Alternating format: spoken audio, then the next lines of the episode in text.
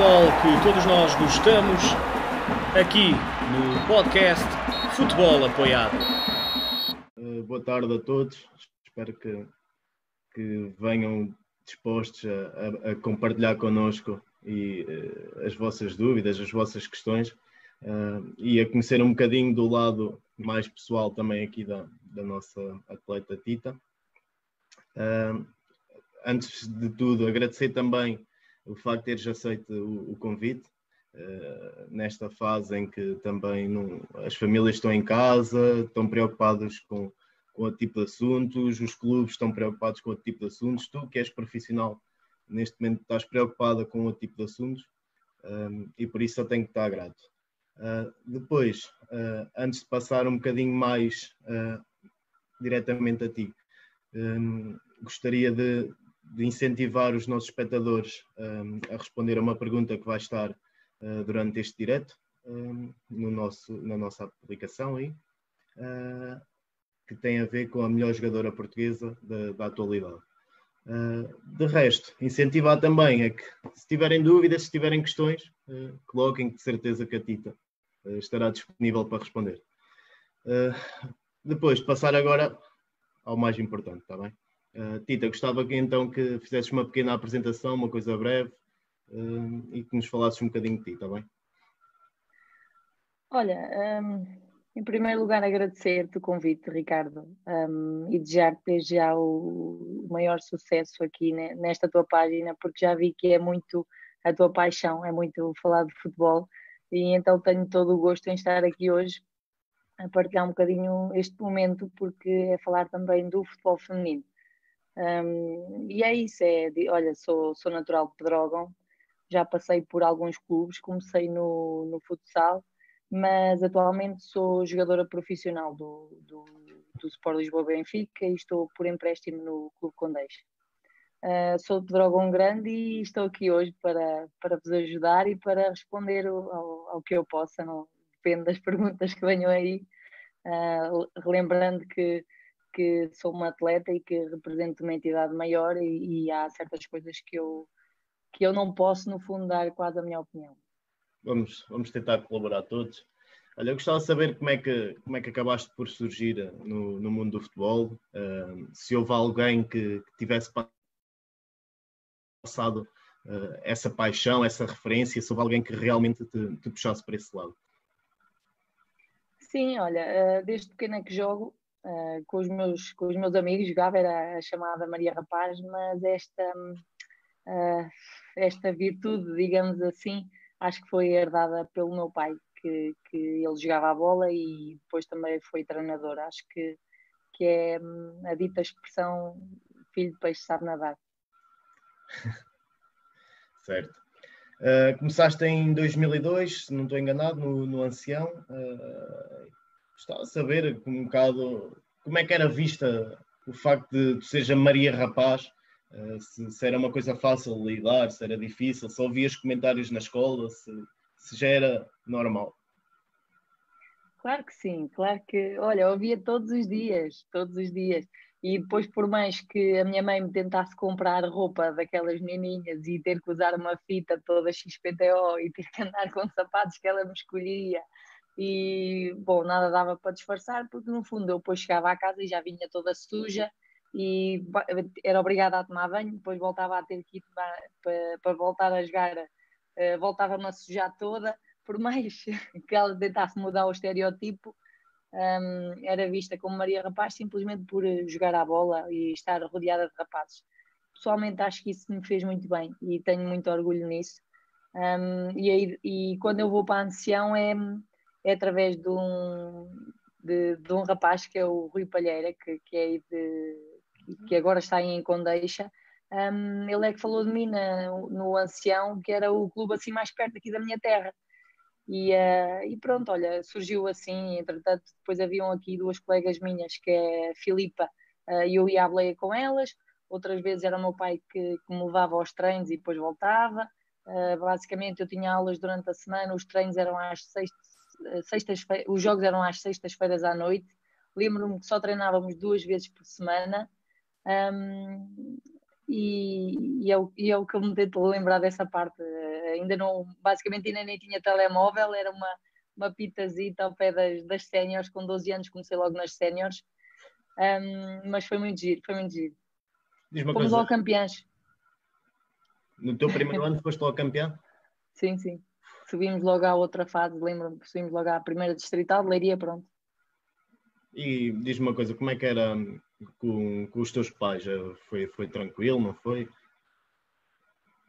Foi, eles, eles nesse sentido uh, até aí sempre me apoiaram. Depois há ali uma fase em que eu vou tirar a licenciatura e aí é que é uma fase em que eles me põem um bocadinho mais, um, ou tentam pôr os pés mais na terra a dizer tenta optar pela melhor maneira porque o futebol em Portugal não te dá dinheiro, então se calhar o melhor caminho é ir pela fisioterapia e é aí essa parte da, da minha carreira que eu uh, se calhar hoje olho para trás e, e, e que me faz uh, duvidar. Falavas-me do, do, do, Rui Palheira, que foi, foi meu colega uh, dentro do, do clube. Alguma vez uh, ficou como referência para ti? Alguma vez lhe mandaste alguma mensagem? Não? Se foi uma das referências? Olha, o, o Rui Palheira, sim, eu, aliás, eu falo com ele, uh, tenho falado com ele, uh, não digo todos os dias, não digo todos os meses, mas, mas uh, regularmente no sentido em que ele acompanha a minha, a minha vida no, no futebol. Um, desde cedo ele me tentou levar também logo para a Condeixa, mas, mas não, não surtiu efeito, não, não, não chegámos a acordo, digamos assim. Um, e é engraçado perceber isso que ao longo de, do meu percurso ele esteve presente de, de, várias maneiras, foi quem me meteu no futebol, digamos assim, na altura no, no futsal, um, e neste momento da minha vida uh, é, é uma coisa que temos em comum, que é o, que é o clube uh, de Condeixa, e, e, para mim o Rui é uma referência porque ele também foi jogador do meu pai. Uh, o Rui, o irmão dele, o, o Palheira, eu, ia, eu era pequena e ia ver, ia ver os jogos deles. Um, e, e, foram campeões e, e é uma e eu quando era pequena ligava muito a isso eu, adorava ir ver os jogos deles uh, porque era era diferente, era um meio familiar, não só, não só por ser um meio pequeno, lá está, grande, um meio assim mais pequeno, mas pela raça, pela garra que eles tinham. Não se falava tanto em dinheiro, mas falava-se daquela paixão no, no futebol e eu, eu gostava disso e o Rui Palheira é desse tempo. Dizias-me que, pronto, naquela altura, que, que, os teus pais também tentaram abrir um bocadinho os olhos, porque se uh, recebia pouco dinheiro na modalidade ainda, não havia o desenvolvimento que, que há agora. Uh, achas que és capaz de identificar onde é estão as principais diferenças do, do que passaste até agora? Sim, eu acho que a, a, principal diferença, acima de tudo, é um, o investimento que houve uh, e que agora cada vez há mais, uh, nomeadamente com a chegada dos ditos grandes, dos ditos clubes grandes. Uh, este salto foi dado. Um, eu, eu, identificaria aqui duas fases a fase do, do término em que o, havia uma equipa que era o 1 de dezembro, que inclusive entrou no Guinness por ter 9 ou 10 anos de que eram campeãs consecutivas, em que é a fase que o Clube Atlético de Oriense entra, que nessa parte já, já eu também faço parte da equipa, e quebramos essa hegemonia, uh, e, e, já é um presidente com uma visão de uh, tentar dar casa, e outro tipo de, de condições às atletas. É o primeiro clube em que eu entro e que vejo que é dada uma atenção diferente, uh, de forma a que tu possas trazer outro tipo de valores à, à, equipa.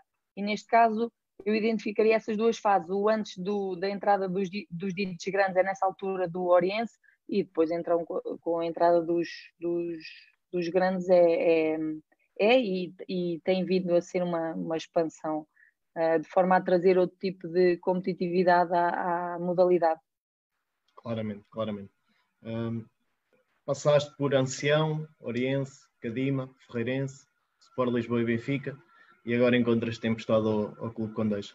Um, em clube é, é, que te sentiste mais em casa e onde é que te sentiste mais importante dentro do grupo? Olha, é, é uma pergunta que eu, eu não gosto muito de ver essa parte do onde é que eu me senti mais importante ou mais em casa. Eu, eu gosto de tentar. É, é, é, aquilo que as pessoas me trouxeram, aquilo que as equipas me deram, as pessoas que eu conheci, uh, aquilo que eu fui aprendendo e aquilo que eu ainda posso vir a aprender. Um, eu, eu, trago uma grande bagagem no futebol e, e, as pessoas com quem eu fui lidando fizeram-me crescer em, em, muitos sentidos, não só como jogadora, mas também como mulher, que eu, eu, eu confesso que no início tinha um feitio muito complicado. Uh, era muito, é, sou, sou muito exigente comigo e muitas vezes um, com os outros e, e, às vezes a maneira como eu uh, tentava chegar a outro não era, não era a mais correta e fui aprendendo isto. Eu confesso que ainda há muitas arestas a, a moldar, mas, mas, ninguém é perfeito. Uh, no entanto, tento, tento fazê-lo, uh, tento estar constantemente a fazê-lo, e isso é uma das, das coisas que eu mais gosto de guardar do futebol feminino uh, e do meu percurso. É, é exatamente perceber que posso ter feito diferença na vida de algumas pessoas, sim, mas sentir que, é, que há pessoas que fizeram muita diferença em mim em, em todos os clubes. E aqui no Condeixa também. Eu cheguei em janeiro, estamos em abril. Uh, é certo que no fundo foram só dois meses de jogos, vá. Um, mas, mas, já, mas já consigo, consigo guardar coisas muito boas. Sem dúvida, sem dúvida. E é, quem, para quem não esteve lá e para quem não, não conheceu a equipa, uh, não sabe da, da, situação. Nós acabámos por entrar os dois quase na mesma altura. Foi. Uh, e como tu dizias, tens o teu feitio, eu tenho o meu e, e acabámos por limar estas arestas e hum, felizmente posso dizer que acho que temos uma, uma relação uh, porreira uh, e de amizade para além do futebol, que, que, é o mais importante e é o que temos que levar de melhor né, nesta, nesta vida. Um, pela minha pesquisa e porque também não, não tinha ideia do, do, da maneira como deste o boom no, no futebol. Um, soube que com 16 anos uh, passaste pela Seleção Nacional de Sub-19, penso eu. Um, esperavas ter chegado tão cedo a esse patamar? Uh, lidaste bem com essa, com essa situação? Uh, tiveste mudanças a nível escolar? Não tiveste? Tiveste que te adaptar aos estudos? Não sei, conta-nos como é que como é que geriste essa situação. Olha, foi foi a primeira vez que me ligam da seleção é engraçado porque é nas minhas férias de verão e eu, eu ia com os meus colegas para a piscina, pronto.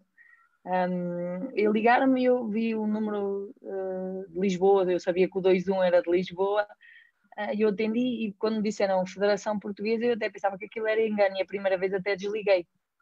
Depois voltaram a ligar e disseram que eu estava convocada para, para um estágio de observação. E eu nem, nem, sabia bem o que, é que era aquilo do estágio de observação no futebol, porque eu já futsal. E eu pensava, ah, tá, mas eu agora vou de sapatilhas, eu nem, nem sei o que é, que é isso dos, dos pitons, não, não sabia. Depois estava a dizer aos meus colegas, na altura era ao pelado, e depois, e depois eu lembro que até fui ao estágio e tudo com umas chuteiras emprestadas, era, era do Vitor Hugo é, aqui de Drogão, é, e era o número acima e tudo. Eu fui ao estágio com umas esteiras emprestadas de, de pelado e aquilo era relevado. Um, e éramos 40 e tal, quase 50, e depois ficaram as tais 18, 19, já não me lembro bem. Pronto, e, e as coisas, olha, foram evoluindo até que eu, eu percebo que se calhar tenho mais uh, qualidade naquele espaço grande no, no futebol Uh, embora eu acho que uh, o futebol de, de, quando eu tinha 16 anos não tem nada a ver com o futebol de agora. Um, aliás, não tem mesmo nada a ver. Nós hoje em dia conseguimos uh, saber ver futebol e antigamente eu, eu não acho que isso. Que, que, que, as jogadoras soubessem onde têm que estar, o que têm que fazer quando aquela faz isto, quando a minha colega faz aquilo, como a equipa joga, como a, minha, como a outra equipa joga. hoje em dia o futebol está muito mais versátil ao mesmo tempo e, e, e, melhor no sentido que a mulher já consegue trazer bom futebol, já consegue mostrar qualidade, eh, até para quem vê, não é? No fundo, o futebol é isso, sem os adeptos não, não, não, é, não é a mesma coisa. E, um, e olha, e é isso, as mudanças que eu tive que ter foi de, era um esforço extra, inclusive eu no, eu no meu primeiro ano, depois, um, aquilo é, é, é dos 16 aos, do, aos 17, e aos meus 18 anos é quando é aquela, aquele ano do secundário, que é aos 18 anos a passagem para a faculdade, e eu perco muitas aulas porque vamos ao, à segunda fase do apuramento para o europeu. Eu lembro-me que na altura eram cento e tal faltas uh, por, uh, por período e, uh, e, e olhem, não, não transitei o ano, por isso eu fico, tive que ficar mais um ano a fazer o décimo segundo, mas vi isso de, de forma tranquila, continuei no, no futebol, aproveitei até para tirar a carta que tinha um bocadinho mais de tempo, um, acabei com boas notas nos exames, segui o curso que queria, na altura os meus pais até queriam que eu fosse para para medicina, porque lá está, tinha, tinha a hipótese de ter o estatuto de alta competição por ter sido atleta e ter X internacionalizações, mas não, não, não fui por essa parte ainda bem. Um, ainda bem, não sei, porque cada vez a área da, da medicina me fascina mais, também sou sincera. Mas pronto, é muito por aí. Uh, fiz algumas opções da minha vida, mas, mas correu tudo de forma tranquila e, e eu acredito que cada coisa, que as coisas não acontecem por acaso. Falavas um bocadinho da, da mudança e posso dizer que eh, também sendo novo neste mundo, que, que realmente não esperava que, que as atletas já entendessem tão bem uh, o jogo, ou seja, que já tivessem algumas noções que se calhar para quem vem do mundo, por exemplo, como o meu caso, do mundo masculino, pensa que vai chegar ali e vai ter que ensinar tudo e mais alguma coisa. E, realmente vocês uh, já conseguem ter a capacidade de perceber e tem uma coisa se calhar melhor até do que no mundo masculino, que é a vossa capacidade de querer saber mais. Vocês querem sempre saber mais. São um bocadinho mais perfeccionistas. Não sei se, se concordas uh, com isso. Uh, não, és o primeiro, não és o primeiro e eu acho que não vais ser o último treinador a dizer-nos isso. É um feedback que temos recebido, pelo menos no, nos clubes onde tenho passado uh, e com os treinadores que já tenho apanhado, inclusive é o, o Bruno Domingos do, do, do Ferreirense, o próprio João Marques, o ano passado, este ano o Mister Andrade, uh, o Mister Walter, o Mister Paulo, pronto, são misters que, que, como tu estás a dizer e bem, uh, são da mesma opinião que tu. Um, eu acho que não é só no futebol, eu acho que é na vida, nós somos muito mais perfeccionistas, mas lá está, temos características que os homens não têm e os homens têm características que nós também somos diferentes. Há que ver o futebol de maneira igual, com as diferenças que podem existir em cada género. Olha, falavas-nos de. Tiveste ali um momento na tua vida em que realmente tiveste que fazer aquela pausa pelo interregno que tiveste que fazer, obrigatório. Uh, e sabemos agora que licenciaste em, em fisioterapia. Uh, houve algum momento em que, que a fisioterapia estivesse a falar mais alto do que propriamente o mundo do futebol?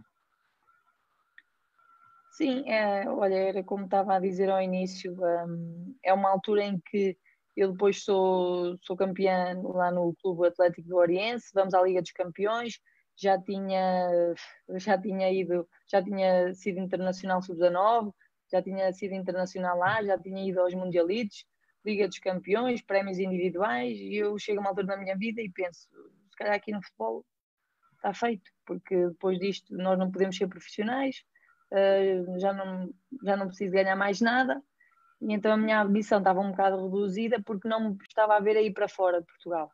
E, e, e, depois tinha em casa alguém que me dizia que se calhar o caminho mais correto era, era optar pela área que, onde eu me tinha licenciado e que também é uma, uma paixão.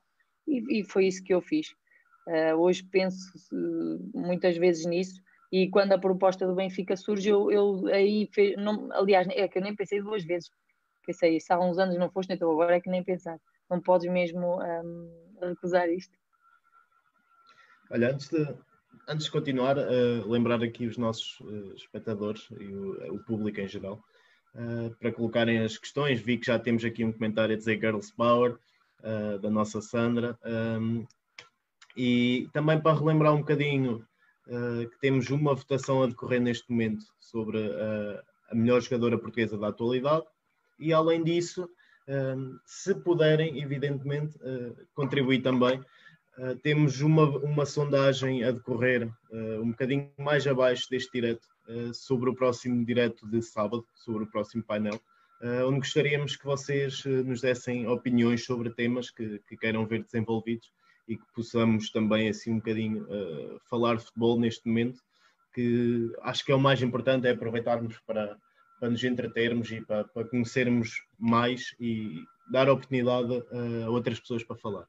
Olha, continuando, uh, falavas da fisioterapia, uh, e agora faço a pergunta ao contrário: em que momento é que decidiste realmente que o futebol era mais importante? Houve, houve alguém que tivesse envolvido nisso? Houve alguém que te uh, levasse a pensar realmente que, ok, tem qualidade, tem potencial, tens muita qualidade, uh, tenho que apostar? Houve, houve alguém?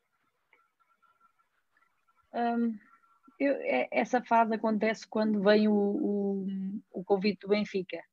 E aí sim, uh, tive toda a gente do meu lado. Uh, a verdade é essa. Foi mesmo, vai, é o teu sonho, vai. Uh, seja da parte da família, dos amigos, tudo. Olha, foste o oitavo reforço oficial quando o Sport Lisboa e Benfica aderiu à, à modalidade, se não me engano. Uh, como é que surgiu a oportunidade? Sei que deves ter sentido uma, uma felicidade extrema, uh, ainda para mais, acho que és benfiquista e, e deve ter sido inacreditável. Uh, e se houve alguém que te aconselhasse realmente a, a, aceitar essa opção ou foi, foi pela tua cabeça? Um, olha, essa, isso de ser a oitava, de ser a primeira, de ser a quinta, isso não, uh, na altura foi o, foi o Martin do Benfica que foi gerindo à maneira deles, porque eu sou muito sincera, eu acho que deve ter sido das últimas acho mesmo isto, eu acho que deve ter sido das últimas a ser escolhidas. Um, não, não, não é que isso me faça qualquer tipo de, de confusão, pelo contrário, um, deixa-me muito feliz saber que, que, faço parte da história do Benfica desde o início um, e que, acima de tudo, que essa história foi, foi e é, tem sido uh, gloriosa. Então, uh, não, não me arrependo de nada, pelo contrário, sinto-me muito orgulhosa e, e, é um privilégio para mim um, poder jogar e, e, ser jogadora do, do, do, meu clube do coração. Na altura que surgiu o convite, eh, que até foi através do, do Mistério João Marques, um, desde cedo ele, ele falou num, num, projeto ambicioso, liderado pelo vice-presidente Fernando Tavares, um, uma estrutura muito, muito com os olhos postos no futuro, de forma a, a construir uma equipa para mais tarde, nos próximos anos, o, o, o objetivo é, é conseguir ombrear com clubes europeus. Então a, a aposta foi desde logo muito forte e isso fez-me fez-me deixar ainda mais, deixou-me muito mais realizada, mais, mais, orgulhosa por saber que ia fazer parte de um leque onde, a, onde a, a excelência uh, ah, um, faria parte. Ou seja, vou, vou fazer aqui dois parênteses. O primeiro, uma pergunta algo pessoal uh, que não, não conheço bem uh, como, é que, como é que isso funciona. Houve algum empresário que se metesse nessas negociações? Não, eu não, eu não tenho empresários, eu não trabalho com empresários, eu, eu, eu, nunca trabalhei com empresários, eu não sou representada por ninguém, a não ser pelo Benfica agora. Já tive convites, já tive algumas pessoas nestes últimos anos, então, muitas pessoas, alguns deles eh, estão, até chegaram recentemente ao mercado, alguns, alguns deles até, pelo que vejo, eh, estão a começar a representar algumas atletas agora aí do, do Clube Condeixa, não por, por, ehm, por desprezo pelo trabalho deles, não, não é isso, é, sinto que neste momento não me, não me acrescentaria nada e, e, e no fundo também me orgulha saber de que estou num grande clube e não é por cunha de ninguém, não é por pelo meu empresário X, pelo empresário Y, por é, é pelo meu trabalho. Ok. E falavas da, da questão desta formação da equipa do, do Benfica. Não sei se, se poderás acrescentar. Uh, realmente, quando, quando surge a equipa do Benfica, as pessoas falaram muito da questão de, de vir algumas estrangeiras e de não ser muito normal aquele volume de, de contratações. Uh, falavas que o, o, processo passou um bocadinho mais por olhar já no futuro, ou seja, olhar em relação aos clubes europeus. Então, um, este trajeto será uh, contínuo nos próximos anos? Achas que vai, vai haver mais aposta no, produ no produto português ou, ou vai continuar dentro desta linha? Não, a, a aposta foi a curto prazo como a formação ainda não existia, tivemos o Benfica e, e os outros clubes tiveram que buscar uh, jogadoras estrangeiras, porque ainda não havia a jogadora portuguesa a ser formada. Neste momento já vamos com dois, três, uh, vamos para o terceiro, quarto ano de, de, de, formação. O Benfica não, vai para o terceiro ano. Um, no, uh, então eu, o, o objetivo deles é integrar a jogadora portuguesa com jogadoras já experientes e, e, se puderem vir de fora com outro tipo de qualidade, trazerem essa qualidade ao, ao campeonato português, um, vai nos trazer mais competição. Eu acho isso bom, não, não significa que deixes de apostar na jogadora portuguesa, mas, mas todos sabemos que infelizmente a, a, formação em Portugal ainda não é o, o, esperado, então tens que ir buscar outro tipo de atletas lá fora para colmatar esta, uh, esta escassez, digamos assim, porque ainda não tens qualidade suficiente em Portugal para teres um campeonato que te dê um, uma competitividade que é esperada ao, ao, ponto de atingir níveis em que os espectadores uh, atingem jogos, em que vais ver um jogo, um jogo e tens que 5 mil pessoas a ver um jogo, por exemplo. É, é preciso ter muita qualidade de jogo um, para começares a atingir uh, uh, esses números de, de, de adeptos. E para isso tens de ter qualidade, tens de ter jogadoras e para já, a curto prazo, ainda, ainda precisas de jogadoras estrangeiras. Agora é assim, uh, todos sabemos da atualidade, uh, o futuro é incerto. Eu não sei o, de que forma é que isto vai afetar o futebol português. De alguma forma não afetará só o futebol, está-nos a afetar a todos. Por isso é, é, é, esperar para ver, mas uma coisa eu tenho a certeza, o Benfica em tudo o que entra é para ganhar. Um, voltando um bocadinho atrás, uh, quando tu apareces no, no Benfica, quando és contratada, conhecias já alguém que também estivesse presente no grupo? Uh, isso facilitou ou não a tua integração? e como é que foi o choque, ou não sei se lhe queres chamar choque, como é que foi estar junto de jogadoras com tanta qualidade, mesmo para uma segunda divisão, em que claramente o Benfica era uma equipa totalmente superior às restantes, porque tinha jogadoras internacionais e de muita qualidade. Um, a minha, eu, eu, já conhecia a Silvia Rebelo, que começou comigo nos, no, na Sub-19. Uh, ah, também começou, tínhamos 16 anos, e, e, então a adaptação foi mais fácil, porque já nos conhecíamos desde pequenas, digamos assim, é a minha mana, eu chamo-lhe isso, nós somos, somos as manas, digamos assim. Uh, havia outras jogadoras que conhecia de nome e outras com quem já, pronto, já tinha jogado contra. Agora, um, a realidade uh, que eu estava habituada ao longo dos anos não teve nada a ver, principalmente por ser uma mudança em que tu, eu, a minha rotina era acordar de manhã e ia trabalhar das 9 às 5, depois ia treinar à noite para ir três vezes por semana, fazia viagens às vezes de hora e meia para cada lado, cerca de 200 km para treinar e para jogar uh, e de repente estou uh, num sítio onde acordo, vou treinar, todos os dias tenho treino, descansávamos mais ou menos uma vez por semana, tens atletas que dão o máximo em todos os minutos do, do treino e dos jogos, a intensidade começa a aumentar e tu pensas, mas será que sou eu que estou cansada? Será que aquela hoje não erra aquele então, mas o que é que está a passar? Em que mundo é que eu estou? O que é isto? Então chega uma, uma altura que começas a pensar assim: um, eu ainda não estou a treinar o suficiente, mas eu não posso deixar que treinem mais que eu. Eu tenho pelo menos que treinar tanto como elas. E, e, isso é bom, porque começamos todos a pensar da mesma maneira. E quando tu tens toda a gente a treinar da mesma maneira, a, um, a uma intensidade brutal, só te pode trazer uh, resultados. E quando se fala em que jogávamos na segunda divisão e ganhámos tudo, não, não é fácil jogar jogo após jogo a dar uh, resultados como nós uh, o fazíamos, digamos assim, porque tu podes chegar a uma altura em que até podes tu desanimar. Marcas um, marcas outro, já sabes que mais tarde ou mais cedo vais acabar por marcar, dadas as condições que tu tens e as outras não, tu tens essa obrigação, a verdade é essa, porque tu és profissional e as outras equipas não. Uh, pondo os, as coisas em pratos limpos é mesmo assim, nós tínhamos a obrigação de ganhar. Agora, não é fácil fazer o que foi feito, porque não, não é fácil estar constantemente a dar resultados uh, elevados. É preciso tu teres muito respeito pelas outras equipas e marcares golos e jogar a bola e querer mais. E o facto de nós queremos mais mostrava sempre o maior respeito pelas outras equipas, embora algumas podiam levar isso de maneira diferente. Nós chegámos a ouvir uh, jogadores a dizer assim: mas, vais, mas levas a bola para quê? Queres marcar mais? E nós pensávamos: é o maior respeito. Se eu deixar de correr por, por saber que já te estou a ganhar, isso é um, é um desrespeito tremendo eh, mas é, esta era a nossa, esta é a nossa visão. Assim, e, e daquilo que eu fui, fui vendo e vou vendo, acho que independentemente da, da, equipa do Benfica naquela altura já ter muita qualidade uh, a nível individual, acho que também tem que ser dado o mérito realmente de vocês sabiam o que fazer à bola neste momento, naquele momento, aliás.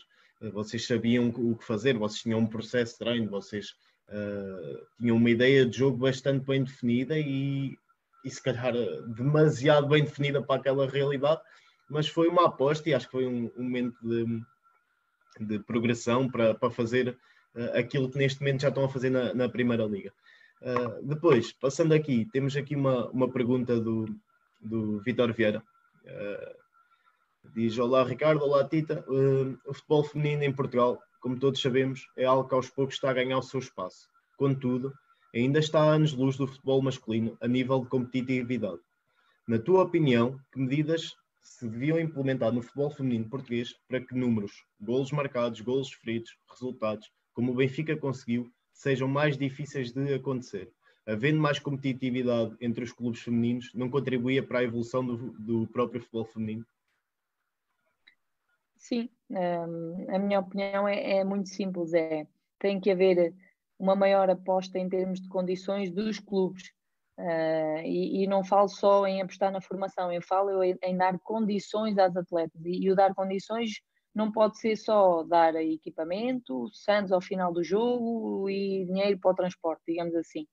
Não quero menosprezar quem o faz, pelo contrário, passei por clubes que, que, que, se calhar faziam um esforço enorme para o, para o ter, para o conseguir dar, mas se queremos ter um tipo de competição elevado para que não haja estas, estas diferenças, temos que passar pela profissionalização da atleta um, ou então semi-profissionalização. Os atletas têm que ter outro tipo de, de, apoio nesse sentido para assim trabalharem de forma diferente.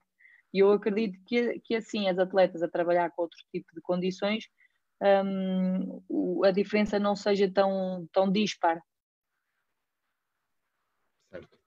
Uh, o Vitor é um colega, um colega que, que veio do, dos Açores, jogou no Santa Clara uh, na formação. Uh, achas que, que, a modalidade também vai, vai chegar uh, às ilhas? Uh, não sei que tipo de aposta está a ser feito está a ser feita nos Açores. Sei que, que atualmente tem futsal, não é? Futsal pelo menos tem. Um, eu sei que futsal pelo menos tem, futsal feminino. Não sei quantas jogadoras inscritas têm no, nos Açores. Sei que no Marítimo um, o Marítimo mantém a aposta no feminino, não sei também em que moldes, sei que algumas são semi-profissionais, penso eu, não quero estar aqui a dizer nenhuma asneira, uh, mas também acredito que não seja ainda o, o, o cenário ideal para que haja uh, a tal uh, colmatar desta lacuna de, de, de, competição. Mas formos a ver, por exemplo, no futebol atual, já hoje, na Liga BPI, a diferença que, que existe já de um de um Benfica, Sporting, Braga, para um futebol Benfica, Valadares, Estoril, uh, já não é assim tão dispar como o Vitor estava a perguntar em relação à segunda divisão. Que sim, eu acho que é uma, ainda uma lacuna que, que, que terá que ser um, uh, eh, trabalhada. Eu acho que está em vista uma terceira divisão um, para deixar de haver estes tipos de resultados e aumentar a competitividade, porque senão quando chegamos a outra fase, como é o caso do Condeixa, que atualmente uh, já estávamos a disputar a fase de subida, é uma diferença já muito grande. Um, e essa diferença não pode existir porque são, é, é, um trabalho que é feito ao longo mais ou menos de seis meses e chegas ali à altura determinante que não, que não podes errar, que precisas de ganhar e não tiveste se calhar aquela competitividade uh, pensando no, no, no, no êxito que é, que é a subida. Estava aqui a confirmar, acho que, o Santa Clara até está na segunda divisão de, de futsal feminino, portanto já deve haver alguma atividade ali. Um, dando continuidade, uh, gostava agora que, que, nos falasses um bocadinho como é que é o, o meio profissional no contexto feminino, se, se é um ambiente intenso, se há rivalidade, se não há, se as atletas são realmente competitivas, que eu acho que sim, Uh, e gostava que nos falasse um bocadinho disso. Olha, a minha, a minha opinião é que uh, o, o, o, profissional tem que ser levado de forma profissional. Uh, mas também quem é amador hoje em dia já sabe levar o futebol de forma profissional. Ainda não são muitas, ou melhor, não são todas, mas já são muitas, digamos assim. E isso é de louvar. Agora, o que se passa no mundo profissional é que tens uma série de, podemos dizer, condicionantes, no fundo não são condicionantes porque é para o bem-estar da, da, da, atleta, digamos assim, para a saúde da atleta, em que tens uma série de, de horários e rotinas que tens que, que tomar, que tens que te habituar um, e, e, um tempo da tua vida que tens que te dedicar àquilo. E, e, e eu acho que é a única uh, diferença que eu vejo assim uh, do futebol profissional para o amador, como quem diz, ao sábado à noite vou sair, vou para um bar, vou, vou beber, vou, sei lá, fazer o que quer que seja, tu num contexto profissional não, não, não vais fazer isso. Um, vou uh, minhas férias de verão, vou, vou para ali, vou para lá, vou fazer isto, vou fazer aquilo. Não, tu numas férias de verão ou numas férias de Natal tens um plano que deves cumprir para te manteres em forma, de maneira a quando chegues à pré-época não sintas tanto essa diferença. Uh, a, qualidade das, das, atletas da tua equipa, uma vez que somos profissionais, um, pronto, é, eleva os níveis e, e, quer queiras, quer não, tu vais evoluir por estar naquele meio. Um, rivalidades não, não, não existem, não, não parece que existam, existe sempre aquela uh, que eu acho que também existe nos homens, uh, talvez uh, olhar para o lado, o meu colega faz isto, eu não faço, eu se calhar não faço tão bem, se calhar nós em mulheres somos um bocadinho mais um, pecuinhas em relação a isso, mas não, quando entras neste meio não, não te deves focar nisso, pelo contrário, porque senão começa a haver muito um, a ideia da, que o futebol perde o seu brilho. Uh, começas a olhar muito para o outro e deixas de, de olhar para aquilo que o futebol realmente pode trazer e eu confesso que enquanto uh, enquanto profissional de futebol acordar todos os dias uh, tomar o pequeno almoço e treinar é a melhor vida de sempre. Olha, eu sinceramente e, e daquilo que fui assistindo acho que para qualquer pessoa que tenha a ambição de, de realmente ser treinador, como é o meu caso, uh, acho que deveriam passar por uma experiência uh, no futebol feminino, porque acho que que se calhar iriam ser surpreendidos, não só pela, pela qualidade que já se encontra, que se calhar é superior a andar a treinar em equipas do, do Distrital, uh, que, que, os atletas vão lá porque sim, porque querem beber umas, umas cervejas e pronto, e, ou qualquer coisa, e se calhar vocês que, que estão numa segunda divisão nacional uh, já têm um compromisso muito maior uh, com, com aquilo. Não quer dizer que sejam todas, mas já há um compromisso, porque também parte um bocadinho do facto de vocês serem mulheres. A realidade é essa, que vocês gostam de ser perfeccionistas, como tu dizias, em que uh, não, não vão lá só porque sim, não vão lá para fazer má figura. E acho que, que deveria haver uh, essa experiência para quem quer passar como treinador. Acho que isto, sendo um bocadinho da opinião pessoal, e não sei se concordas, acho que o que pode fazer realmente diferença entre um, o futebol masculino e o feminino ainda, e não sei se concordas que já cá já há mais tempo que eu, uh, pode ser o ambiente uh, dentro do próprio clube, dentro do próprio balneário. Acho que isso, uh, o facto das atletas ainda não, não terem vivido durante tanto tempo o que é um futebol, o que é o meio do futebol, como viver lá dentro, ainda prejudica e condiciona se calhar a evolução que, que poderia ser mais exponencial? Uh, eu não posso, se calhar não sou a pessoa ideal para responder isso porque eu sou profissional há pouco tempo. Uh, apanhei colegas brasileiras que já eram profissional há, há muito tempo, um, mas não, não, não sei. Eu, se queres que diga, eu acho que a realidade do futebol tem sido um bocado. Um, eu não, diz, eu não queria dizer ofuscada, mas assusta-me um bocado perceber que há muitos jogadores e jogadoras uh, que neste mundo profissional não são felizes a fazer o que gostam. E eu quando digo isto é, um, é, um, é um mundo em que tu queres mostrar resultados, é um mundo em que tu queres ser reconhecido, é um mundo em que tu queres ter sucesso e pode chegar aí uma altura em que tu podes não conseguir lidar com isso, com essas emoções, com, com as pessoas que te rodeiam, com com, com o exterior, digamos assim, é preciso tu teres um, um foco enorme e não, não perderes essa, essa paixão. Um, Assusta-me um bocado o futuro do futebol, porque muitas vezes eu pergunto, então, mas se futebol é a tua paixão, como é que, porque é que tu estás assim? Uh, e isto acontece muitas vezes. E eu não digo só no feminino, isto, isto acontece muitas vezes no masculino. só que são casos que se calhar não são passados para fora, as pessoas são, se calhar passam uma imagem nas redes sociais e tudo está sempre tudo bem, porque, porque é aquele jogador, porque é isto, mas não, o, o jogador profissional recebe uma pressão muito grande e, e, às vezes pode não ser fácil de lidar, por isso uma das coisas, tu estavas a dar um conselho a, a quem quer ser treinador um, profissional ou atingir outro, outro patamar, estavas a dizer que aconselhas passar pelo feminino e eu aconselho a quem quer entrar neste meio, quem quer ser jogador profissional, a criar uma base de pessoas de, de referência que possam ajudar no sentido de, imagina, Uh, no Benfica nós temos acompanhamento com nutrição, temos equipa médica, temos uh, psicólogo, temos, uh, por exemplo, no Condeixa temos psicólogo, lá temos mental coach, um, mas, mas cada atleta pode, pode à sua maneira tentar restringir um, um núcleo de profissionais só para, só para si, do género.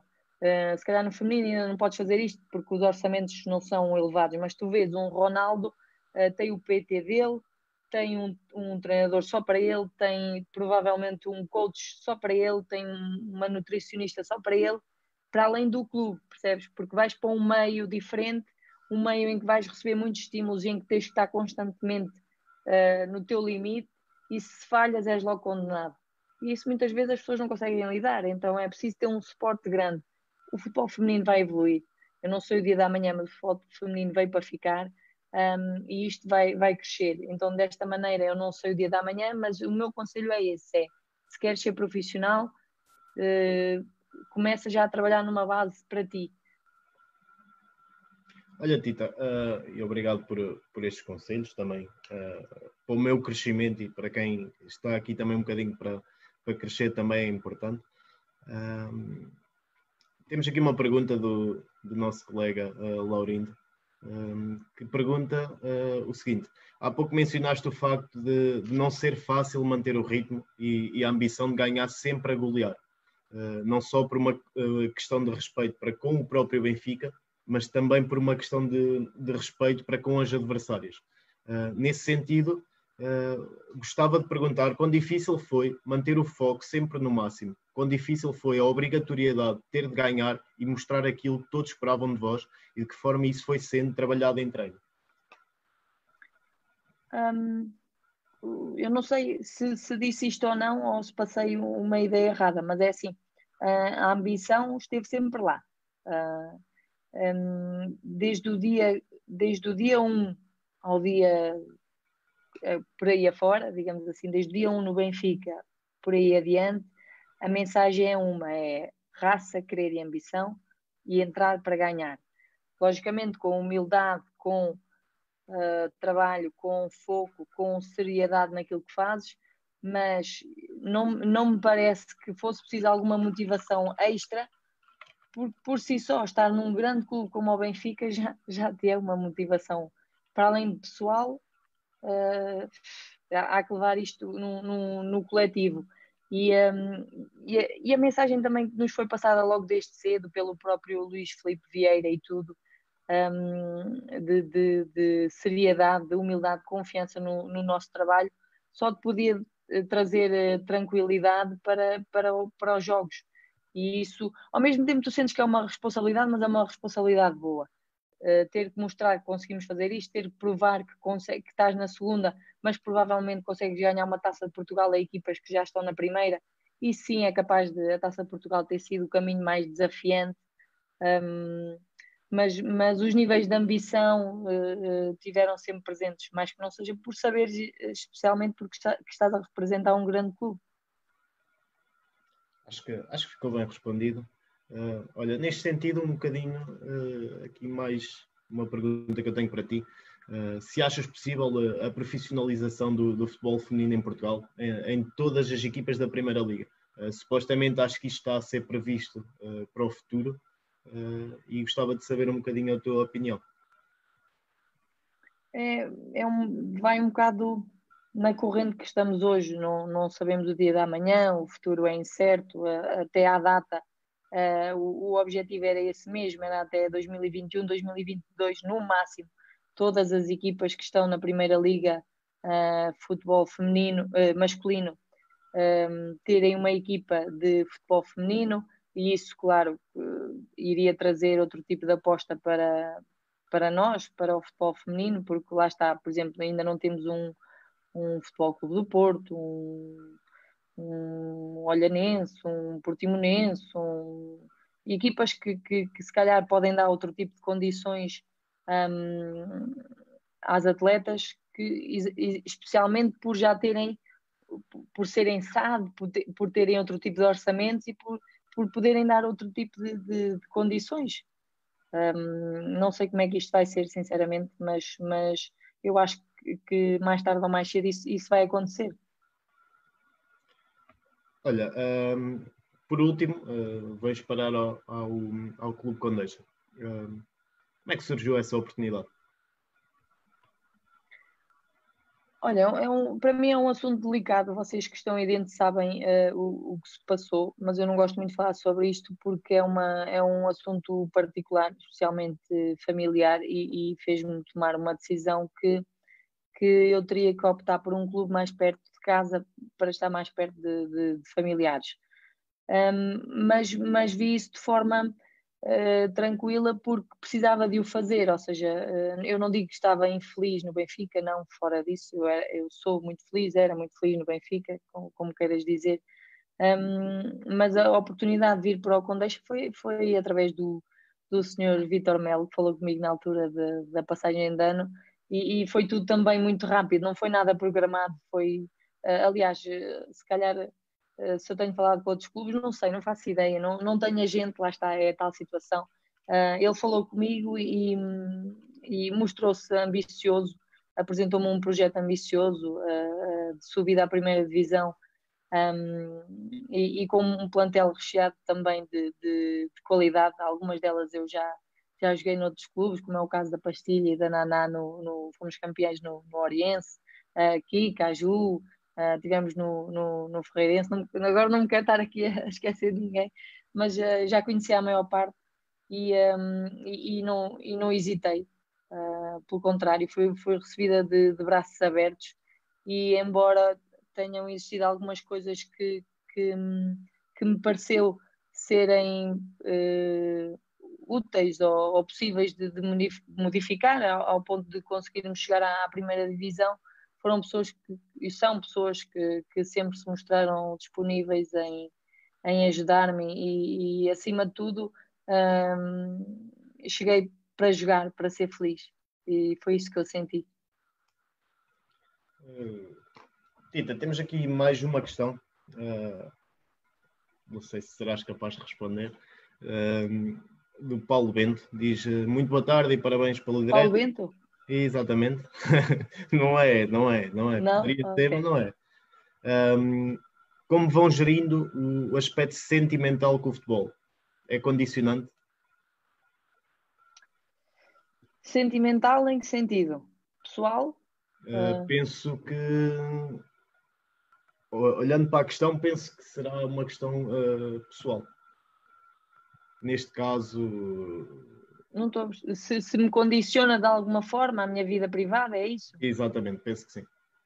Não, não, fora de, não, não, aliás, não mesmo, não consigo conciliar tudo, graças a Deus, e, e uma das, das minhas prioridades na vida é, é tentar ter um, uma parte cheia, uh, e depende do, dos valores a que damos prioridades, cada pessoa vai dar prioridade a, a, a diferentes valores, a, a diferentes áreas da, da sua vida, um, mas eu dou, dou, especialmente valor a isso, a essa parte sentimental, como o Paulo Bento chamou, à parte da família, à parte dos amigos, à parte do investimento pessoal, à parte da saúde, da alimentação, da, eh, eu, eu, tento equilibrar mais ou menos os valores, fazendo uma roda da, da, vida, digamos assim, e tentar ver em que nível estou. Se tiver uma área em que estou um bocadinho mais escassa, invisto um bocadinho mais aí, mas tendo não deixar que uma das áreas a que eu dou valor, e essa é uma, uma delas, uh, me afete, porque eu sei que se falhar numa delas me vai prejudicar.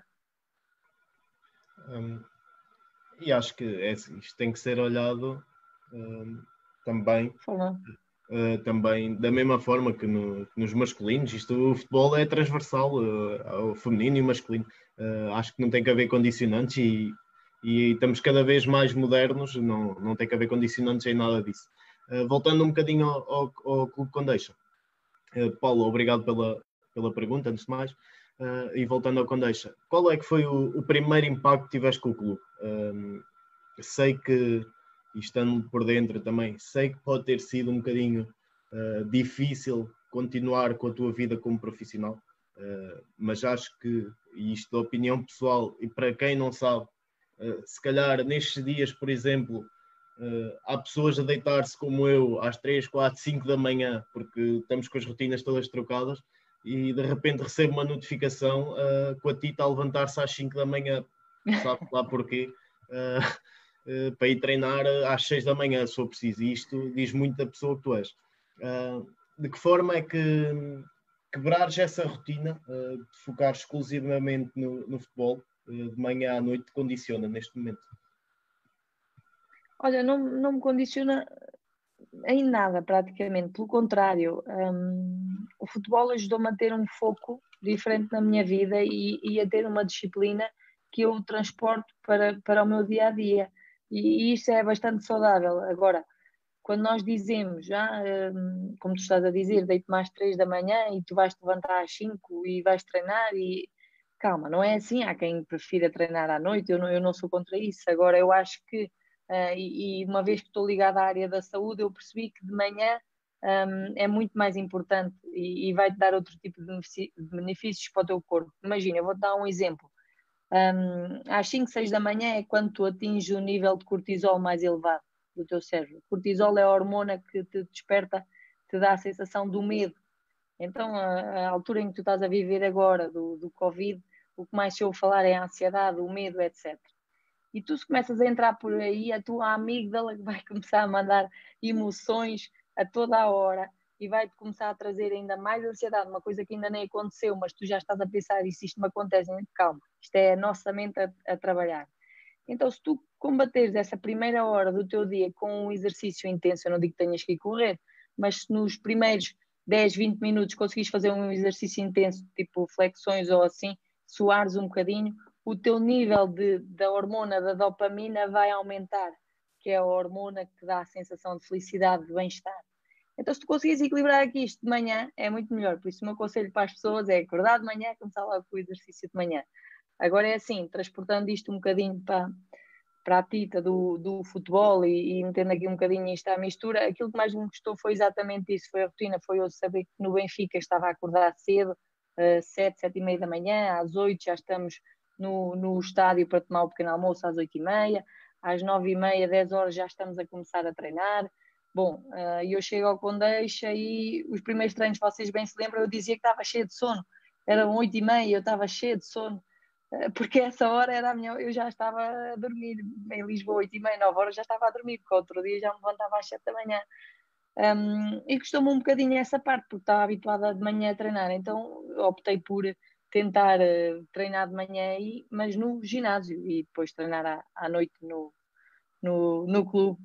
É, no fundo, é, é saberes uh, adaptar-te e, no fundo, esta, esta situação é mais uma delas, é tu não tens que mudar os, teu, os teus valores, as tuas ideias, tu podes uh, adaptar-te a elas. E, e, e, o facto de conseguires criar rotinas a ti um, dão todo tipo de disciplina para a tua vida. Agora, uh, também te digo, tu para implementares um hábito demora algum tempo.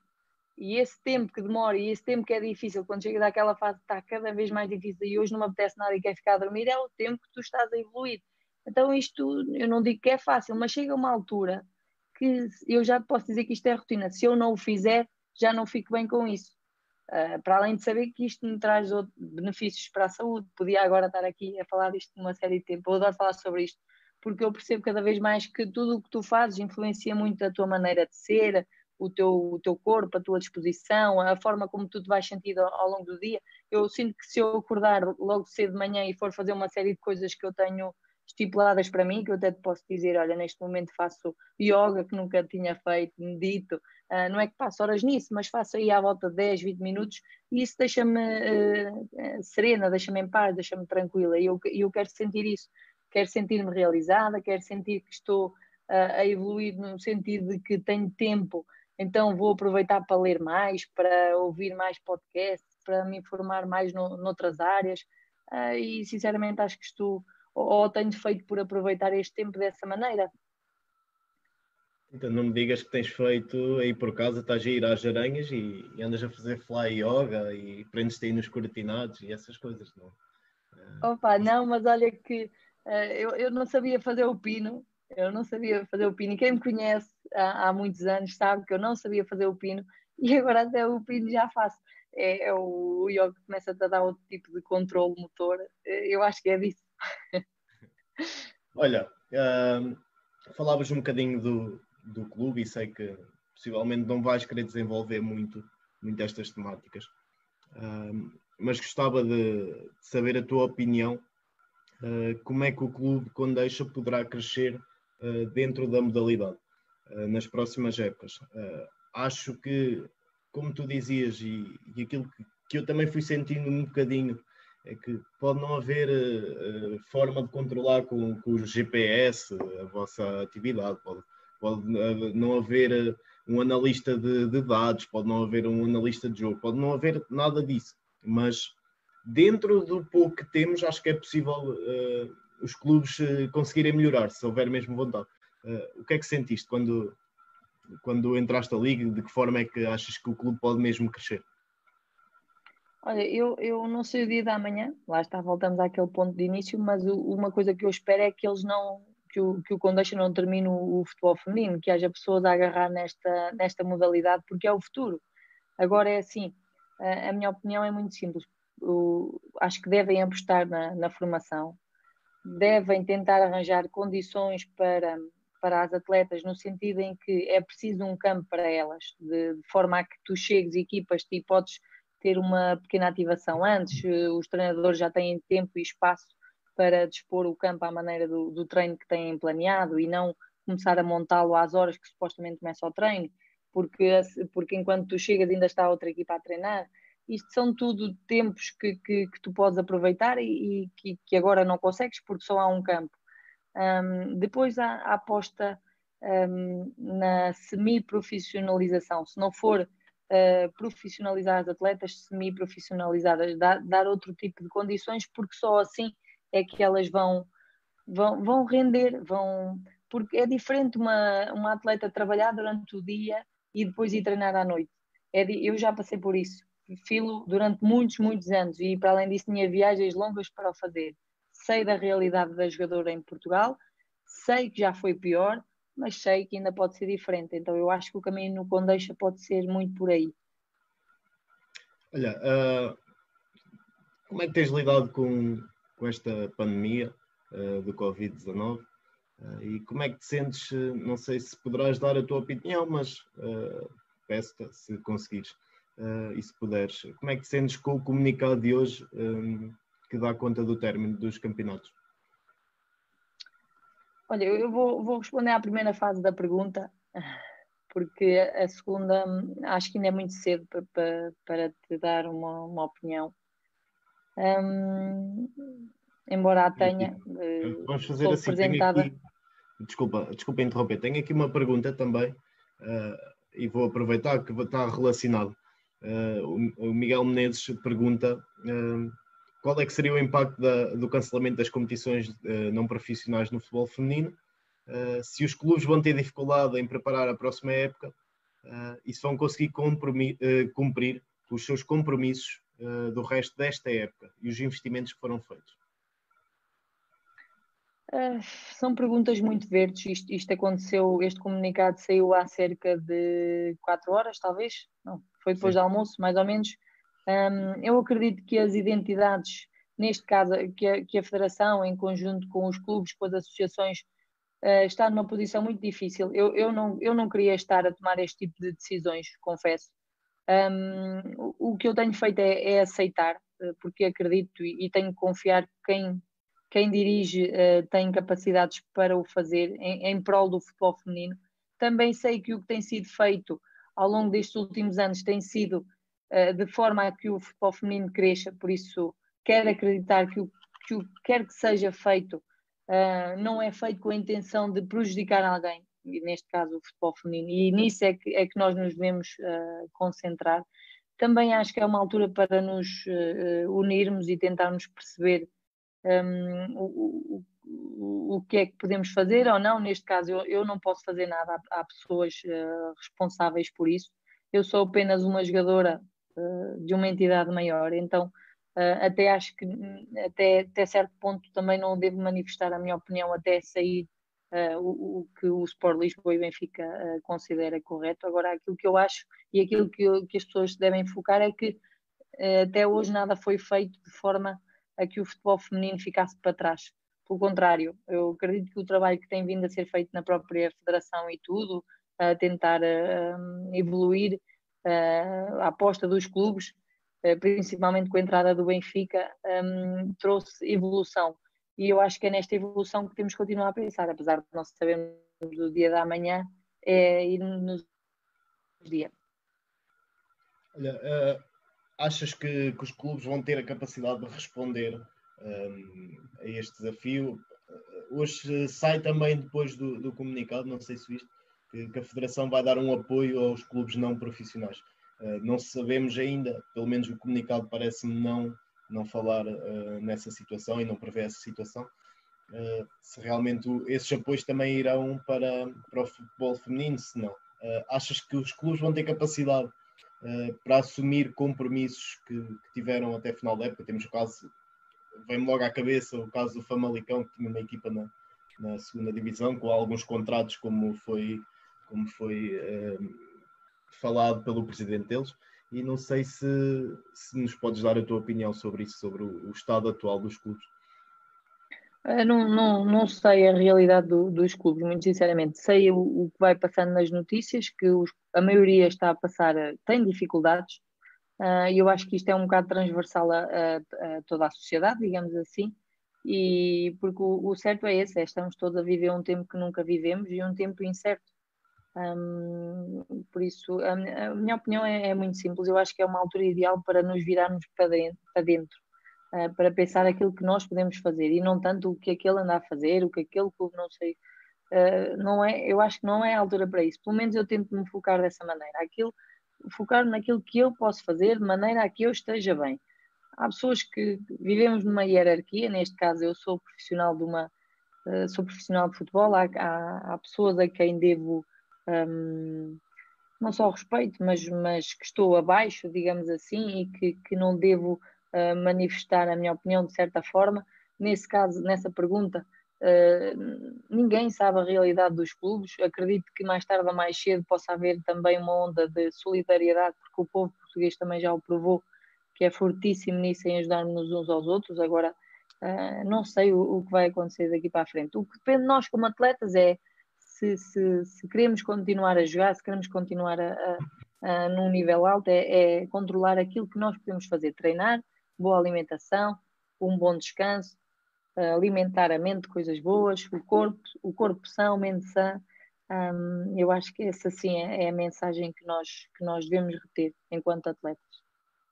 Então, diz-me uma coisa, isto um bocadinho fruto daquilo que eu vou pensando do, do futebol feminino, uh, e para saber se passaste por essa experiência. Uh, não achas que seria importante, e, e um bocado no, no, contexto que estávamos a falar, um, ehm, passar a haver algumas seletivas, chamemos-lhe assim, um, para chamar e para atrair mais gente uh, feminina para, para, para, esta modalidade?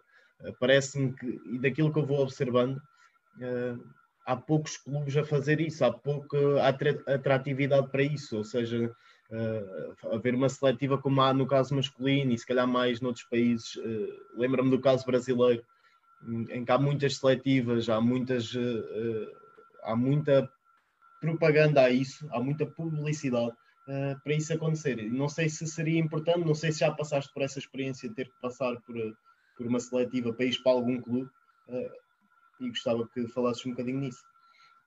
Eu não estou a perceber. Seletiva no sentido que eu tenha que fazer alguma coisa?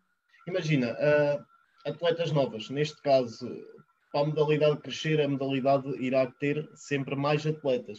Uh, os clubes ou até mesmo as entidades uh, abrirem seletivas com algum prémio, por exemplo, ou os clubes abrirem seletivas para, para integrarem plantéis. Não sei se tiveste que passar por essa, por essa experiência. Que me lembro, não. não, nem sei em que. Olha, o... tu estás a falar em seletivas, aquilo que eu mais vejo próximo de uma seletiva e que tem vindo a ser feito é quando até vais buscar figuras femininas noutras áreas do, do desporto. Um, e o Benfica faz isso muito bem. Tem feito, uh, vai buscar muitas vezes a Telma, vai buscar a, a cantora Marisa, vai buscar a Fafá de Belém, vai buscar. Vão buscar é figuras femininas noutras áreas que transportam para o futebol de maneira a dar outro tipo de visibilidade ao futebol feminino.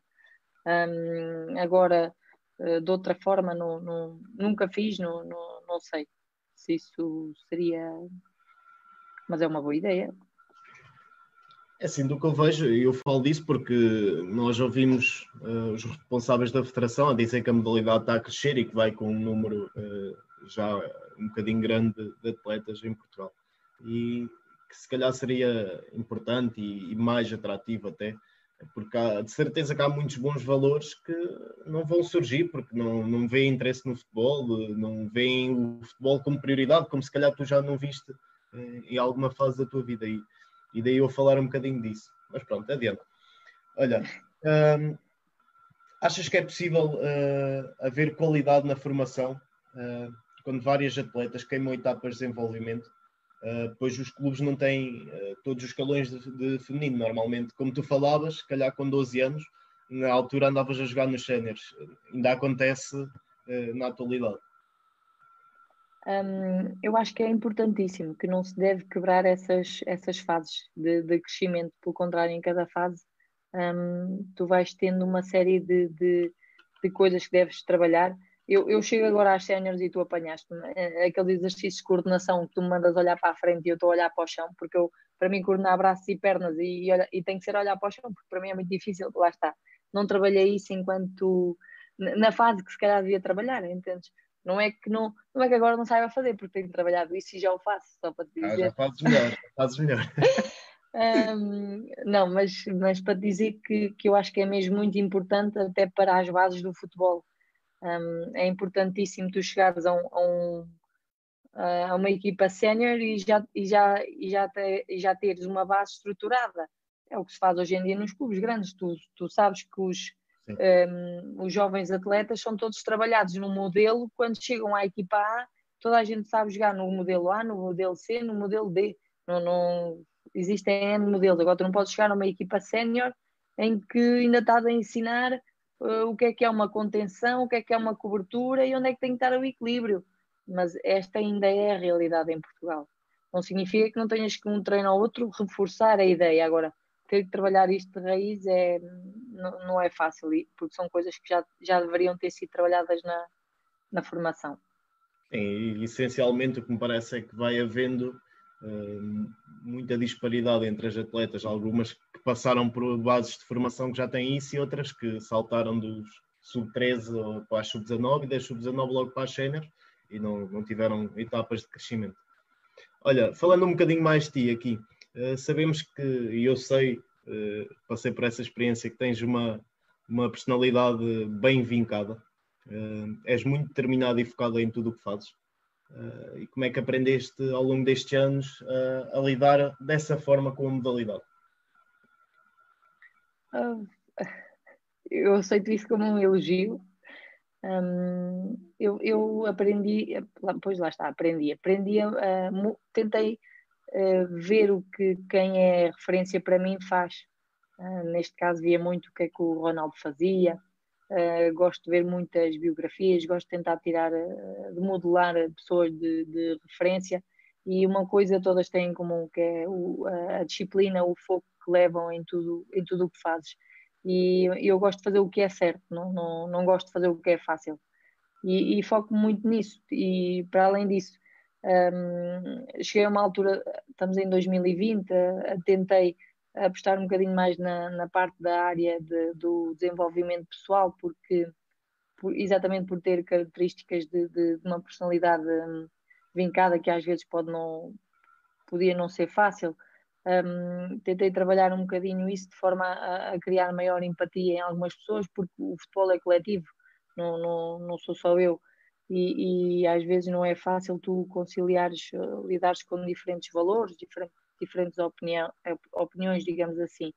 Um, mas eu vejo isto de, forma uh, positiva porque, porque me faz crescer, uh, qualquer que seja o desafio, qualquer que seja a, a pessoa, digamos assim. Olha, Tita, uh, passando um bocado por essa experiência posso, posso partilhá-lo, tivemos uma conversa sobre futebol em um bocadinho mais acesa, muito direta, e posso dizer que foi das coisas que eu mais gostei em ter trabalhado contigo, foi nessa reunião, por uma razão simples, foi a forma mais próxima de trabalhar com o futebol masculino que eu encontrei porque os homens são um bocadinho assim, discutem, discutem, discutem. Para passado meia dúzia de horas aquilo já passou e não, ninguém se lembra e seguimos em frente e o que interessa é ganhar, que é o mais importante. E, e, isso não se encontra muito ainda. E acho que foi a coisa que eu realmente senti que gostei mais foi termos aquela reunião, falámos, dissemos, debatemos, acrescentámos pontos positivos uns nos outros, um, um no outro e, e certamente no, na restante equipa técnica e conseguimos crescer em conjunto. E sinceramente, acho que depois dessa reunião, tu melhoraste o teu rendimento, percebeste como, como infelizmente, uh, neste meio, menos, um bocadinho menos profissional tens que lidar, que é, que é a realidade, uh, e conseguiste adaptar. E, e digo mais, acho que foi a partir daí que começaste a jogar com felicidade. Acho que, acho que também sentes isso. Começaste a sorrir mais, começaste a estar mais à vontade e a criar um bocadinho mais laços até com o grupo. Acho que foi a partir daí. Olha, hum, não sei se é queres verdade. acrescentar alguma coisa.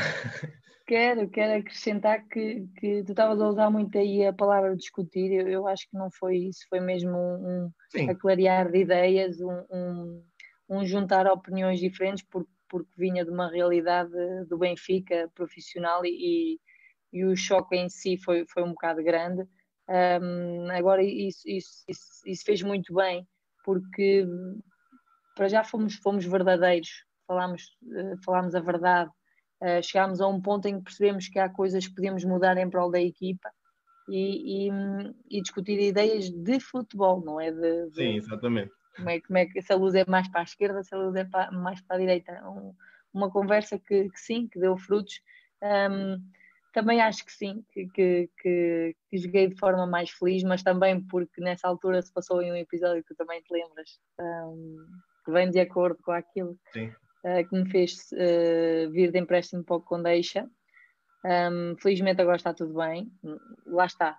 Quando tu tens uma área da tua vida que não estás tão bem, não podes andar tão feliz e, e curiosamente também coincidiu com essa altura. Agora, um, eu acho que esse foi, foi um ponto muito importante e o futebol é, é isso, é tu guardas pessoas destas assim, tu cresces uh, com as pessoas que tens à tua volta e acima de tudo percebes que por mais que tu queiras muitas vezes alguma coisa ou conseguir alguma coisa, se tu não tiveres um grupo embutido para isso, não, não vais conseguir, porque o futebol é coletivo.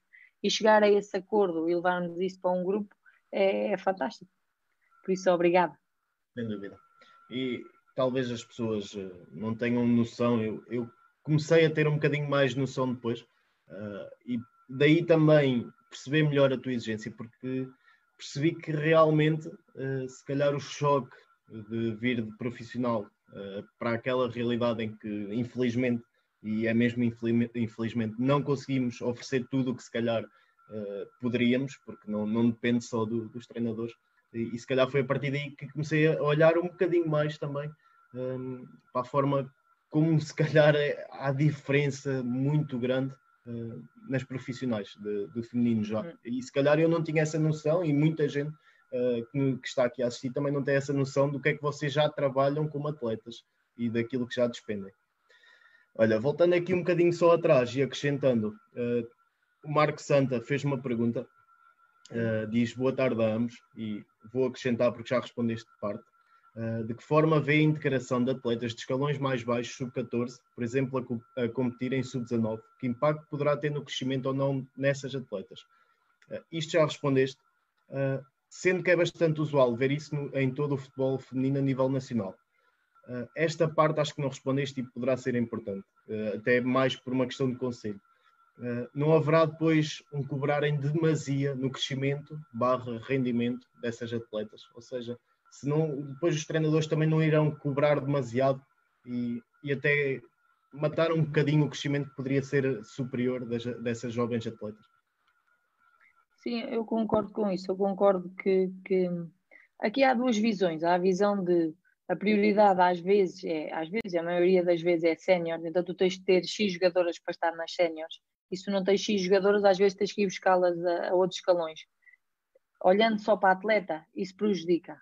Agora, um, falando de mim, eu passei de. Eu com 12 anos estava em séniores e estou aqui hoje e consegui tudo na mesma. Não é por aí. Agora, eu acho que é importante passar pelos escalões. No entanto, tu tens que saber em que contexto estás. Tu estás num clube que não tem esses escalões todos, só tem sub-14, sub-19 e depois sénior. Se passa dos 14 para o 19, tens que ver o contexto onde estás. Se calhar os sub-19 estão a pedir porque não têm mais qualidade ali. E não é tanto olhar para a jogadora em si, mas mais para o coletivo, para o clube. Então o futebol às vezes é um bocado injusto nesse aspecto, embora eu acho que, que, não, que, que, que era vantajoso uh, passar por todos os escalões, passar por todos os processos da formação, um, às vezes temos que nos saber adaptar. Um, e, e, e, quanto mais cedo uh, nos adaptarmos a, a, várias circunstâncias que nos façam desenvolver, que nos façam crescer, melhor para nós. Temos que ver isto de, desta forma. Olha, uh, Tita, acho que tens aqui uma, uma espectadora muito especial, vou dizer o nome, Adélia Capitão. É a minha mãe. a dizer boa tarde, aprendo tantas coisas com a minha filha com o coração. Não sei se, se lhe queres mandar um beijinho. Um beijinho, um beijinho. Mas ela, ela, não, ela não está aqui, ela deve estar lá embaixo. Deve estar, a, olha, estou a acordar, deve estar a tratar do jantar. A minha irmã também está lá embaixo. Um, eu disse-lhes que vinha aqui fazer esta live e se elas quisessem estar a ver um, um bocadinho. Olha, uh, seguindo aqui, tenho uma pergunta para ti também, uh, do Pedro Cardoso, uh, e que vai de encontro aqui a uma pergunta que eu já tinha preparado, uh, que seria que conselhos darias a, um a, uma jovem atleta que esteja a iniciar o seu percurso e que tenha alguma esperança em se ingrar neste mundo?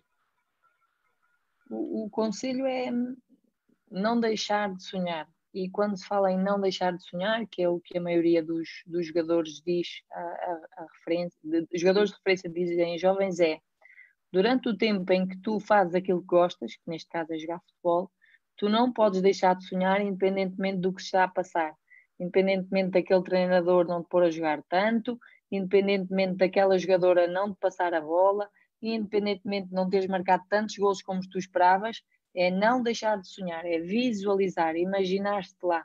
Eu acho que é muito isso, é não, não perder esse foco. Se queres mesmo isso, independentemente do teu trajeto, não perderes essa direção. E, e eu sou-te muito sincera, eu há uma altura na minha vida que desliguei um bocadinho do futebol, lá está essa parte da, da fisioterapia, mas quando sai a notícia que o Benfica vai fazer feminino, eu comecei a, um, eu não digo sonhar com isso, mas eu, eu imaginei muitas vezes lá, eu visualizei-me lá, eu imaginava, eu, eu inclusive dizia, há, há, aquela fase em que há os fogos em Pedrógão, 2017, e que eu apanho alguns queimados, faço tratamento a alguns queimados, e um deles neste momento é muito meu amigo, que é o, o Zeca Santos. Um, e eu lembro-me de estar a, a, trabalhar com ele e eu, e eu dizer, Zeca, eu, eu, eu vou jogar no Benfica. E, e, na altura eu jogava no Ferreiros, trabalhava todos os dias, não, não, tinha, não tinha agente, não, não tenho, como tu vês, não, mas eu, eu sabia que ia para lá. Eu não sei dizer isto, mas eu imaginei-me tantas vezes lá, eu sonhei tantas vezes com isto, que, eu, que aparece oitava contratação, mas se calhar deve ter sido das últimas mas uh, lá está, é não deixar de sonhar. Olha, Tita, uh, passando um bocadinho à frente, uh, tens em perspectiva voltar a atuar pelo, pelo Benfica uh, e o que, o que, é que planeias fazer para, para, o teu futuro? O futuro é desportivo, é só isso que eu te posso dizer. Não, não posso. Falando em termos de, de, de sentimentos, quero-me sentir realizada, quero-me sentir feliz, um, independentemente do que, do caminho que eu escolho ou do, de, daquilo que se possa vir a proporcionar. Isso, isso eu sei. Agora, para que lado? Ou das duas, uma. Ou, aliás, ainda ontem eu disse isto. Ou no futebol ou na saúde, das duas uma. E se nenhuma das duas der, vou para a pastelaria, que neste momento tenho feito bolos a toda a hora e acho que vou ficar à prova.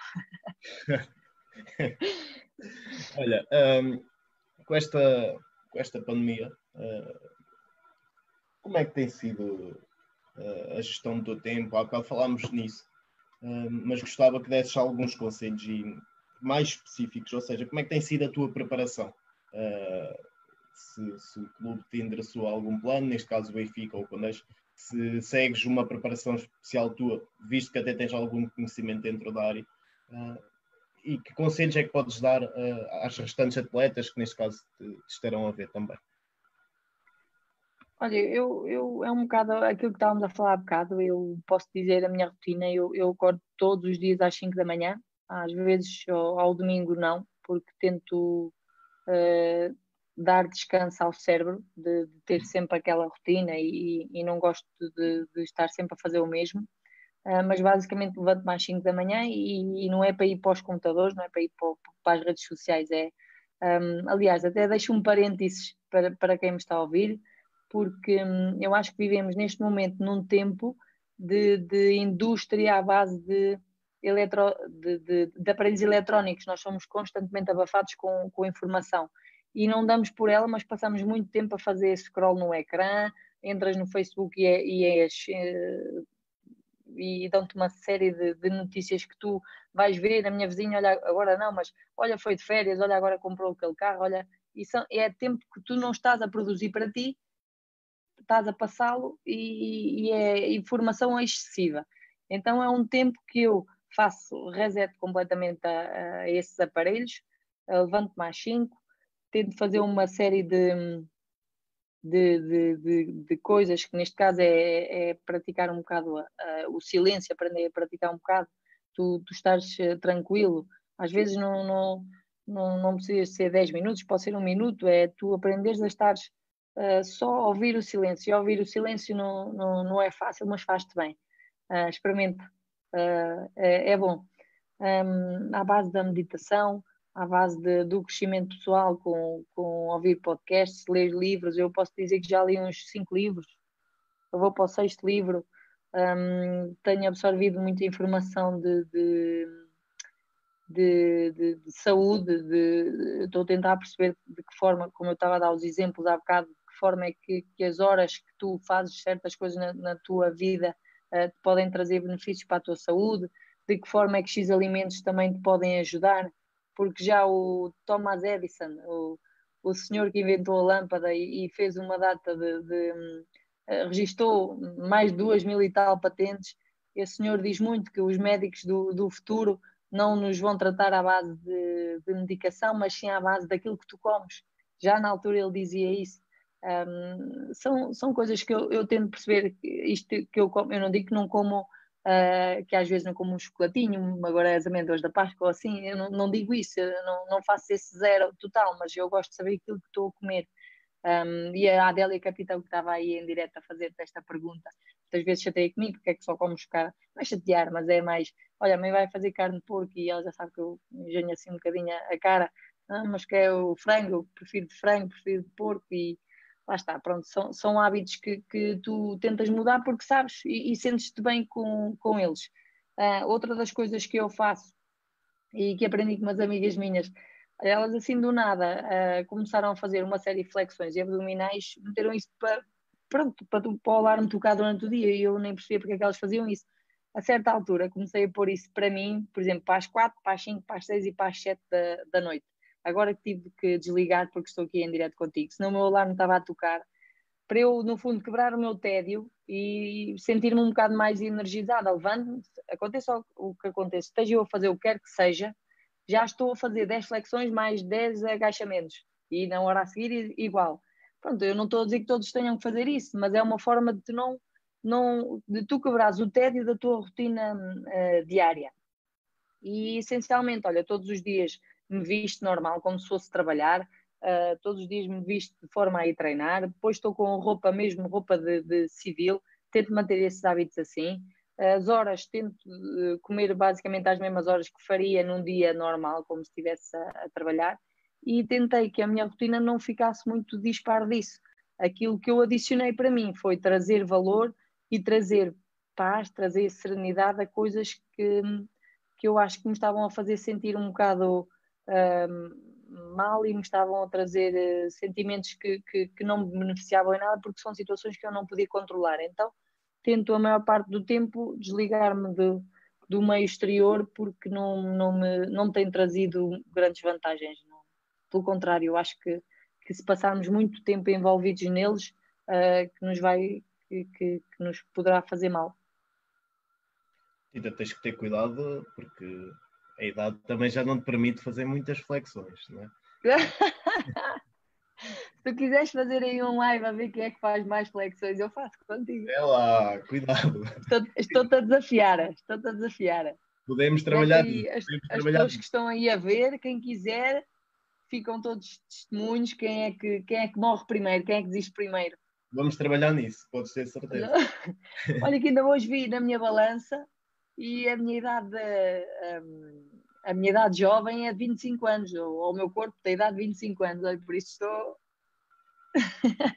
sim, senhora, sim, senhora, acredito que sim, acredito sim, porque tu és dedicado a isso.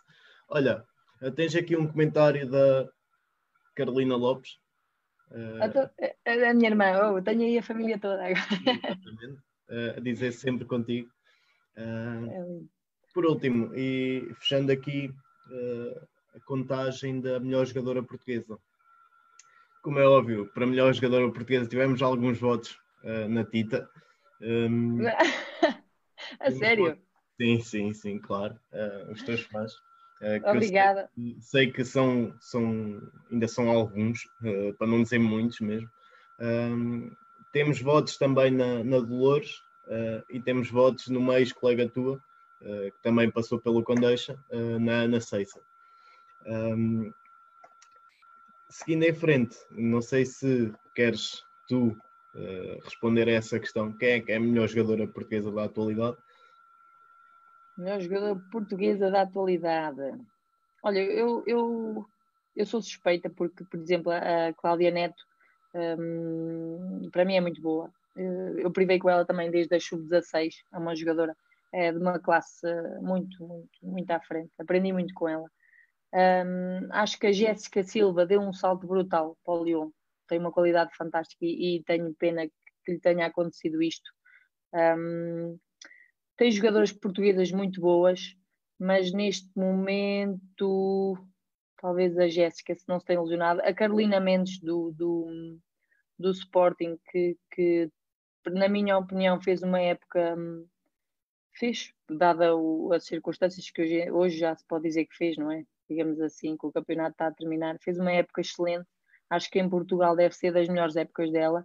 Um, depois tens a, a, minha mana, a Silvia Rebelo, também deve ter sido das melhores épocas que ela fez no, no, no Benfica.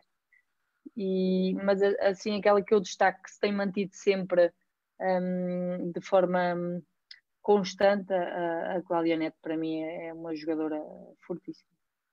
Olha, uh, acabaste de nos arranjar aqui um problema porque já temos um comentário uh, a dizer que querem ver esse live. Ah? e, e, portanto vamos ter que resolver essa questão mais tarde. Uh, mais tarde? Está bem. Sim, uh, eu agora não, não estou preparado fisicamente, mas vou trabalhar. Está bem, quando tu quiseres eu, eu, eu fico à espera. Olha, para terminar, sei que tens alguns projetos pessoais se calhar extra futebol. Uh, não sei se gostavas de falar um bocadinho nisso uh, e dou-te essa oportunidade também. Olha, tenho hoje um. Uh, na área da saúde, estou a terminar a, pós-graduação em osteopatia, que eu espero um dia poder ser ou acrescentar mais valor em, em pessoas que me procurem. E depois posso dizer que, por exemplo, estou ligada, sou, sou embaixadora de uma marca de, de ténis que é Skizo. Um, eles basicamente o que eles fazem é em cada par de, de sapatos é convertido 18 garrafas de plástico vêm do mar. Pronto, eu tento associar-me assim a, a, marcas que possam trazer algum tipo de, de, não digo alegria, mas satisfação também nas pessoas que se possam sentir bem com isto. Eu posso dar agora uma novidade em primeira mão, que cá, cá tive uma reunião e a acertar com uma, com uma marca nova que é 21 Buttons. Eles vão lançar uma nova plataforma que é o iFan. Um, já está disponível, é uma, uma plataforma gira que, que permite que hum, estavas a falar dos meus fãs, de, de pessoas que, que eu, não, eu, não, gosto de chamar de fãs, mas pessoas que me seguem e, e, e falam de mim ou seguem o meu percurso e, e me dão algum apoio, um, me têm vindo a dar algum apoio. Para essas pessoas, essencialmente, é, é uma plataforma que lhes vai permitir estar mais em contato comigo Uh, por exemplo, eu tenho muita gente a pedir-me, oh, Tita, faz um vídeo para isto, faz um vídeo para aquilo, a minha irmã faz anos amanhã, se faz favor, faz um vídeo disso, e, e às vezes não é fácil fazer isso porque o, as nossas imagens pertencem ao Benfica. Um, através desta, desta plataforma, essas pessoas vão poder fazer o pedido por lá, uh, e assim vai ser mais fácil de, de tentar espalhar essa alegria por, por quem me procura, ou a mim e, e outras pessoas que, que, que sejam, não digo ditas famosas, mas que, que, que, são seguidas por, por algumas pessoas, pronto. É assim a minha primeira novidade em primeira mão, porque foi isto, isto é recente, isto é, eu estou a falar contigo e estou a receber mensagens da, da Mariana, que foi com quem falou comigo há bocadinho, um, a dizer que isto está pronto a ficar no ar. é só eu sair daqui e ir ativar isto. Olha, parabéns, eh, acho que é mais uh, eh, mais um contributo e mais uma demonstração do valor que tens, uh, para além de uma excelente atleta, uh, de uma excelente pessoa que és. Um, para terminarmos, um, gostava de saber se, se, tens alguma mensagem especial para mandar e se queres acrescentar mais alguma coisa, alguma dedicatória uh, a mensagem é muito de, de, de agradecimento, de agradecer a, a por, por, por este convite e desejar-te muitas felicidades novamente também aqui neste, neste blog, porque vejo que é, que é muito dedicado ao futebol e à, à essência do futebol, como eu te estava a dizer há bocadinho. Não percas isso porque é uma forma de tu influenciar muito, muitos jovens e a mim também. Um, uma vez tivemos uma, pedi-te uma opinião uh, e fizeste-me ir ver um bocadinho a Tita de quando começou com 12 anos, e às vezes faz-nos falta isso. Um, Perdemos-nos um pouco neste mundo do, do profissional e, e, isso, é, isso é muito importante. Vai, vai, buscar, não, deixes, não percas essas, essas raízes, independentemente do teu dia de amanhã. Para quem me segue e para quem me apoia, eu não, pode não ser diariamente, mas que, que, que eu sei que, que me admira, não só como pessoa, essas pessoas eu só tenho que agradecer e, e trabalhar de, de forma a que as deixe inspiradas uh, ao longo das suas vidas e, e, que eu lhes possa também acrescentar algum valor. Essa é a minha verdadeira mensagem, é, é sentir que ajudo alguém de, de, de certa forma e agradecer também por, por esse apoio. Olha, Tita, uh, estamos a acabar, estamos no, no final da época também, de certeza que, que vais ter um futuro uh, brilhante pela frente. Uh, certamente, seja como futebolista, seja como uh, osteopata, dizias tu, uh, seja como o que tu quiseres, certamente vais ter futuro, porque és uma profissional dedicada. gostava muito de agradecer por ter sido a primeira atleta a abrir este Vamos Conhecer o Futebol Feminino. certamente daqui para a frente teremos outras atletas e certamente que, que estarás presente também a assistir, porque, como eu digo, és muito dedicada a isto e agradecer-te mais uma vez por, por teres aceito. Da nossa parte, uh, foi excelente este convívio e, e, é isto que se pretende: passar o testemunho, para dar a conhecer o futebol e, e dar-nos a conhecer também um bocadinho uh, a nós próprios. Uh, de resto, relembrar para terminar, então, que temos uma sondagem a decorrer e gostaríamos muito que deixassem as vossas opiniões e sábado cá estaremos de novo um, com mais um painel. Tá? Tita, tá. obrigado. Beijinho, obrigada. Obrigado.